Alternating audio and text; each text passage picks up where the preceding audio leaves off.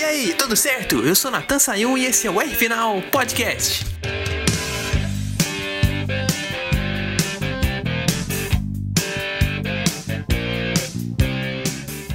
Antes da gente falar da vitória do Hamilton no GP de Portugal, eu tenho que fazer aqui uma declaração de amor que eu já devia ter feito há muito tempo. Eu te amo, ponto extra da Fórmula 1.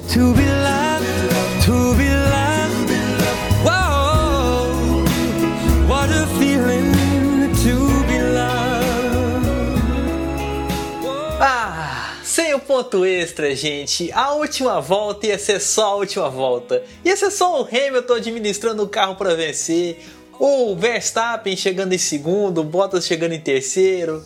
Aquele final morninho. Mas por causa do ponto extra dado para quem conseguisse a volta mais rápida da corrida, a gente teve os três primeiros e a duas voltas do final ainda tinha o Pérez ainda para conseguir isso. Realmente não dá para reclamar dessa regra, dá para reclamar do Verstappen porque ah, vinha uma volta voadora. O Hamilton não ia conseguir pegar aquele, aquele ponto. O Bottas já tinha conseguido ali na abertura da última volta e ele não tinha tempo nem gás para tentar mais uma volta voadora. E o Verstappen vinha detonando nos dois primeiros setores, vinha fazendo as parciais mais rápidas e deu aquela escapadinha na curva 14. Que dó! E por isso que teve a volta deletada, dá pra ver muito bem ele passando com as quatro rodas em cima daquela faixa verde. Bem na hora que ele entra naquela curva em descida pra direita, ele vai, o carro espalha um pouquinho e ele vai em cima da faixa. Que dó, hein, editor? É, Natan, uma pena. Uma pena mesmo. É um ponto extra que não volta mais, né? Então eu só tenho um recado pra deixar. Foi se aventurar agora ficou só. É, né, cada ponto é precioso, mas isso não ia alterar a liderança do campeonato porque o Hamilton só perdeu um ponto. Se o Verstappen conseguisse a volta mais rápida, ele ia sair com 9 pontos de vantagem agora sai com 8 de vantagem na liderança para a próxima corrida na Espanha. Mas com isso a gente fica com aquela pergunta: será que o Hamilton é tão fominha para arriscar uma vitória a ponto de tentar um ponto para a volta mais rápida na última volta? Na hora que eu vi o inglês acelerando um pouquinho mais na abertura da última volta, fui lá e corri para mandar um WhatsApp pro meu amigo Wendel Parra. Fui lá e fiz essa pergunta para ele, e olha o que ele respondeu aqui pra gente. This is real.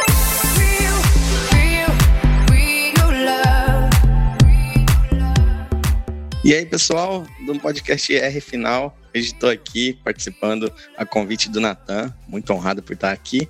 E a pergunta que o Natan me enviou é se o Hamilton era muito fominha, foi muito fominha de tentar ah, roubar a o ponto de melhor volta dos três que estavam tentando ali, que pararam e trocaram pneus para fazer a melhor volta.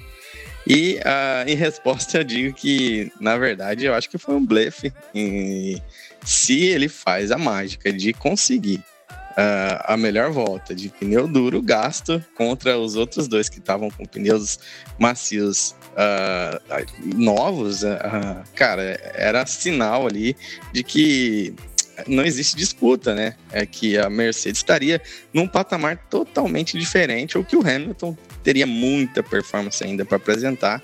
E eu acredito que isso ia até perder um pouco da graça, porque imagina um- uma Mercedes de pneu duro, gasto, conseguir fazer a melhor volta em cima de uma RBR, né, de uma Red Bull de pneu novo, macio. Ah, eu acho mais que foi um blefe, foi uma brincadeira ali.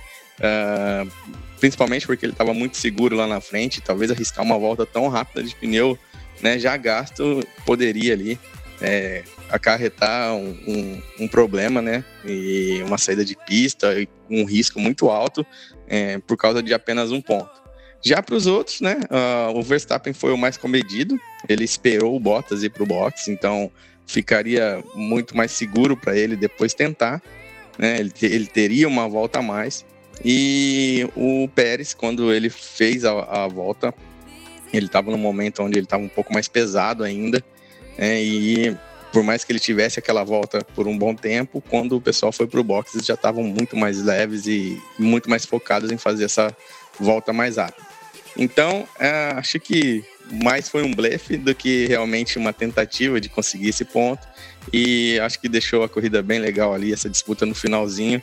Né? É, pena que aquele problema no motor do Bottas não, não se perdurou por muito tempo, que eu queria ver muito o Pérez estar ali no pódio e comemorando. Estou torcendo bastante pro Pérez. Acho que é um piloto que merece estar onde está e que eu torço muito para que ele tenha bons resultados e pare ali em cima dele aquela crítica pesada que vem de, chefe, de equipe dele que tá, tá minando um pouco ali o psicológico dele. Beleza?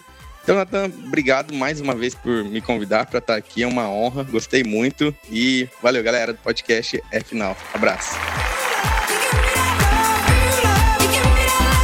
É, eu não acho que foi, não. Acho que ele tentou um pouquinho sim. Tanto que na hora que ele abre a última volta, depois de ter conversado com a equipe lá e a equipe ter falado que o Bottas e o Verstappen estavam com pneus novos, ele acelerou muito forte na reta, entrou muito rápido nas duas primeiras curvas. Você vê ele pegando muita parte de dentro, tentando encurtar o traçado. E na hora que a TV vai pegar ele de novo para mostrar a bandeirada, ele cruza a linha de chegada pisando fundo. Ele deu uma guinadinha para a direita ali para chegar perto do muro, comemorar com a equipe. Não diminui a velocidade de jeito nenhum, ele passa rápido. E aí eu lembrei do GP da Inglaterra de 2019, que ele fez a, a volta mais rápida desse jeito. Na última volta, ele cruzando a linha de chegada, passando ali pertinho do muro para comemorar com a equipe. Tá aí, né? O Hamilton que não desiste nunca. Se tiver a chance de abrir um ponto a mais, ele vai tentar abrir. Eu acho que ele tentou sim, não teve essa coisa de, ah, vou diminuir. Tem uma chance clara de fazer? Vou para cima. Bom, dessa vez ele não conseguiu, não. A volta mais rápida ficou pro Bottas mesmo depois daquela escorregadinha do Verstappen. Isso até deve ter tranquilizado ele, porque a Red Bull tá impondo muito forte o ritmo junto com a Mercedes. Então, o holandês fazendo essa volta mais rápida, a Mercedes vai voltar para a fábrica para tentar descobrir o problema, como é que vai fazer para ganhar uma vantagem maior nos circuitos rápidos e tal. Mas esse assunto de equilíbrio eu tenho conversado muito com meu amigo Ricardo Arcuri. A gente estava conversando um dia e ele comparou a Fórmula 1 com um jogo de tênis. A Red Bull tinha o primeiro match point no Bahrein e a Mercedes foi e venceu. Em Imola,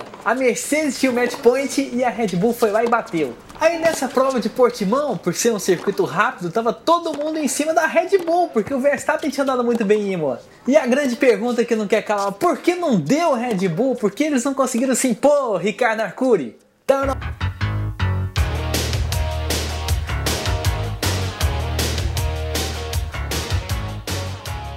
Fala, caríssimo Natan e amigos do podcast R Final. Bom, Natan, antes de responder sua pergunta, eu só queria falar sobre aquela presepada do Raikkonen na primeira volta. Aí eu lembrei daquela pergunta dos velhinhos que você me fez semana passada, né? Lembra? Anteriormente no R Final. Mas de fato, ele não, não acho que ele vai fazer milagres, mas ele vai fazer uns brilhalecos legais. Talvez uma, uma outra corrida assim que ele acabe aparecendo como destaque, por que não? Pode ser possível, tá? Peraí, peraí, peraí, vamos interromper essa opinião rapidinho até para falar aqui que o Arcuri não especificou. Falou, o Raikkonen pode ser um destaque. Mas ele não tinha falado se o destaque era positivo ou negativo. No GP de Portugal foi um destaque negativo, porque tinha uma reta gigante para buscar o posicionamento com o seu companheiro de equipe, ele vai buscar logo na onde o Giovinazzi está fazendo a tomada da reta. E ele não teve jeito, em vez de ajudar e pegar o vácuo do seu companheiro de equipe, ele bateu na traseira do italiano. O Homem de Gelo levou pior, e dessa vez foi o destaque. Negativo. Pode continuar, Curi. Pois é, se fosse combinado não sairia tão perfeito.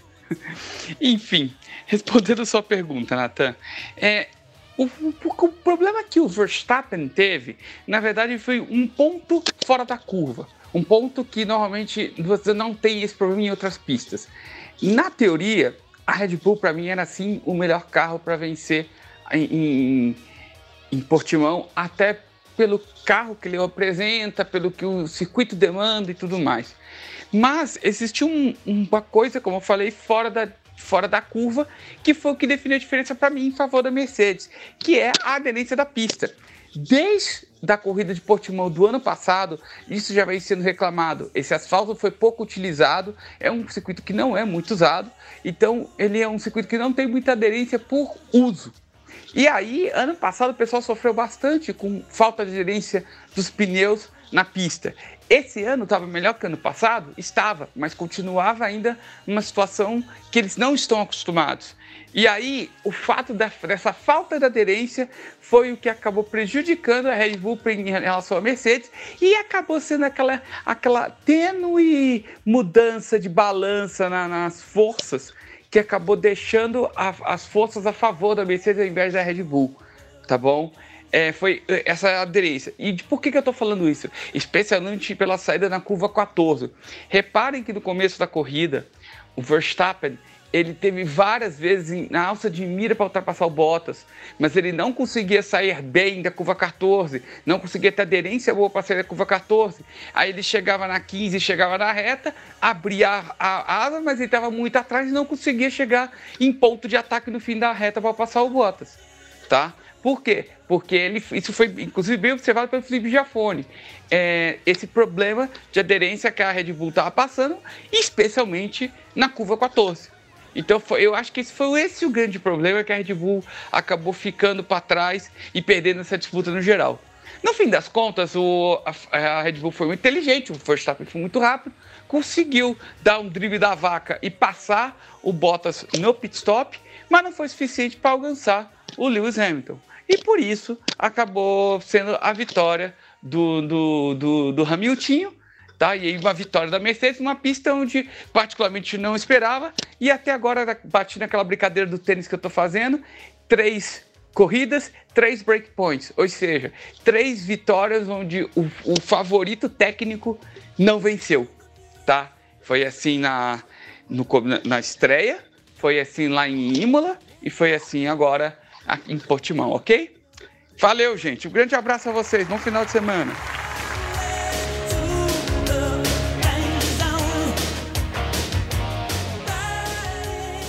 Nosso engenheiro falando que já foram três quebras de serviço, hein? Quando é que será que ele vai falar finalmente venceu um favorito? Isso a gente vai ter que aguardar para ver, né? Mas essa coisa aí da curva 14 realmente era a curva chave para a aproximação da reta. Tanto que bastou o Verstappen fazer ela mal uma vez que perdeu o contato com o Bottas no começo da corrida e ficou presa fácil para o Hamilton.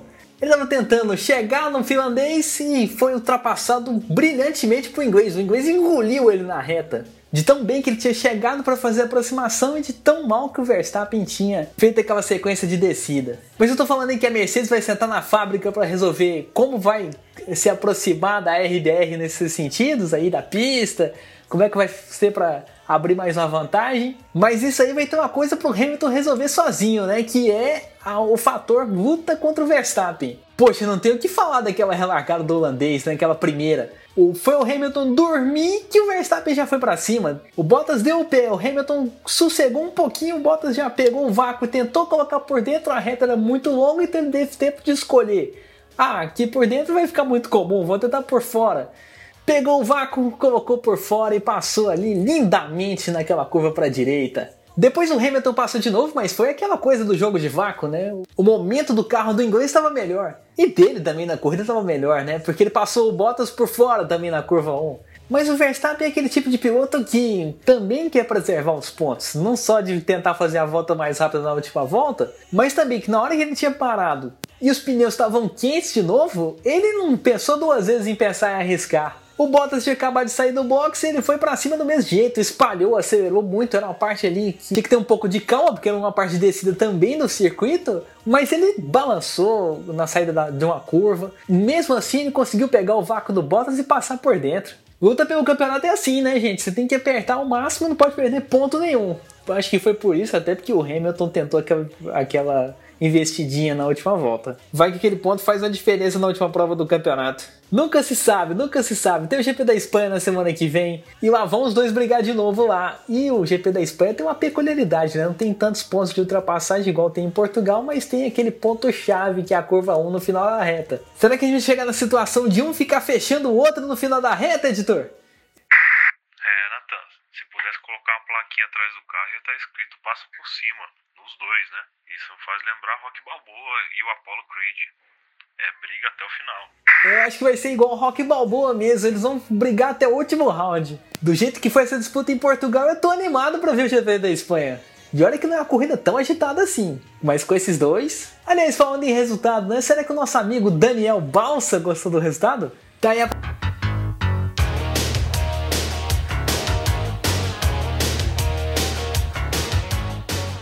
Fala Natan, fala pessoal do R Final.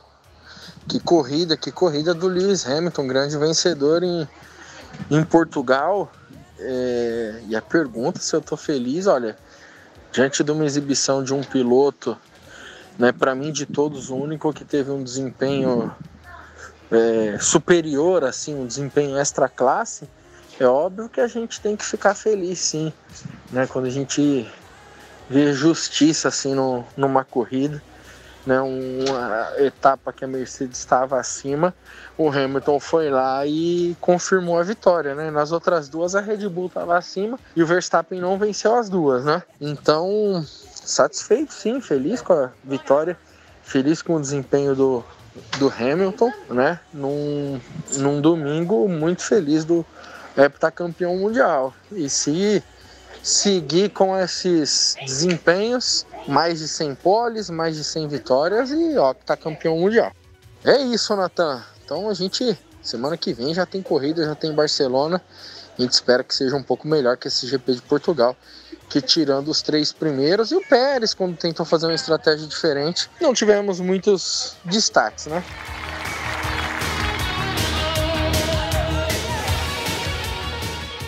Para o nosso Daniel Balsa, realmente o destaque da corrida nesse GP de Portugal foi o Sérgio Pérez. Foi o piloto do dia escolhido no site da Fórmula 1 e eu acho que também merece a minha escolha de piloto do dia.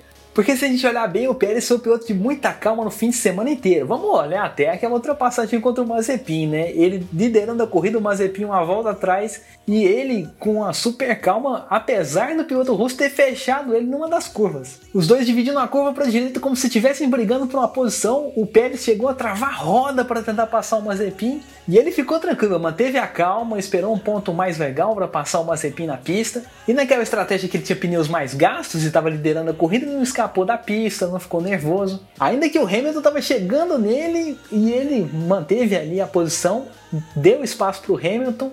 Se o inglês vacilasse, ele tinha como reagir. Então foi uma corrida experiente para quem queria manter o seu lugar na pista. Teve a vacilada que ele deu em cima do Carlos Sainz, que ele perdeu a posição, a quarta posição para o Carlos Sainz na largada, mas depois disso fez uma corrida madura.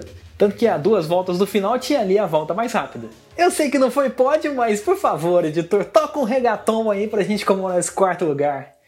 Vamos pa la playa, pa curarte el alma. Cierra la pantalla, abre la medalla. Pérez finalmente chegou junto do Verstappen e agora vai chegar com muito mais confiança né, pro GP da Espanha. Com relação ao pelotão intermediário, realmente a McLaren e a Ferrari não fizeram aquela grande corrida que a gente esperava, principalmente o Lando Norris, né? A gente esperava ele chegando num pódio igual chegou na outra corrida, mas o quinto lugar foi o que deu para fazer hoje. Mas os Alpines foram muito bem. O Ocon foi sétimo, o Alonso foi oitavo. E o espanhol ainda sobreviveu àquela grande largada de um tumulto gigante naquela descida no primeiro hairpin. O Alonso chegou a escapar da pista, mas sobreviveu, não bateu em ninguém não. Tava ali na linha de fora, por isso que ele escapou tanto. Mas estava ali. Agora é fazer bonito na próxima corrida, né? GP da Espanha vem aí, toda a torcida vai estar em cima dele, né? Alonso de volta à Fórmula 1, correndo em casa. Como é que será que vai ser? Bom, isso a gente vai ter que descobrir na próxima semana. Não esquece de seguir lá o meu Instagram, arroba Final, para ficar de olho nos posts que eu tô fazendo essa semana sobre a Fórmula 1. Também não esquece de seguir a página do pessoal que acompanhou, que participou aqui do R Final, Arcuri Consultoria, Daniel Balsa e o nosso amigo Endel Parro, grande piloto lá do automobilismo virtual na parte de endurance. Ele que já foi campeão brasileiro e sul-americano no automobilismo virtual. Então, fique ligado e não perca. Até a próxima e um grande abraço.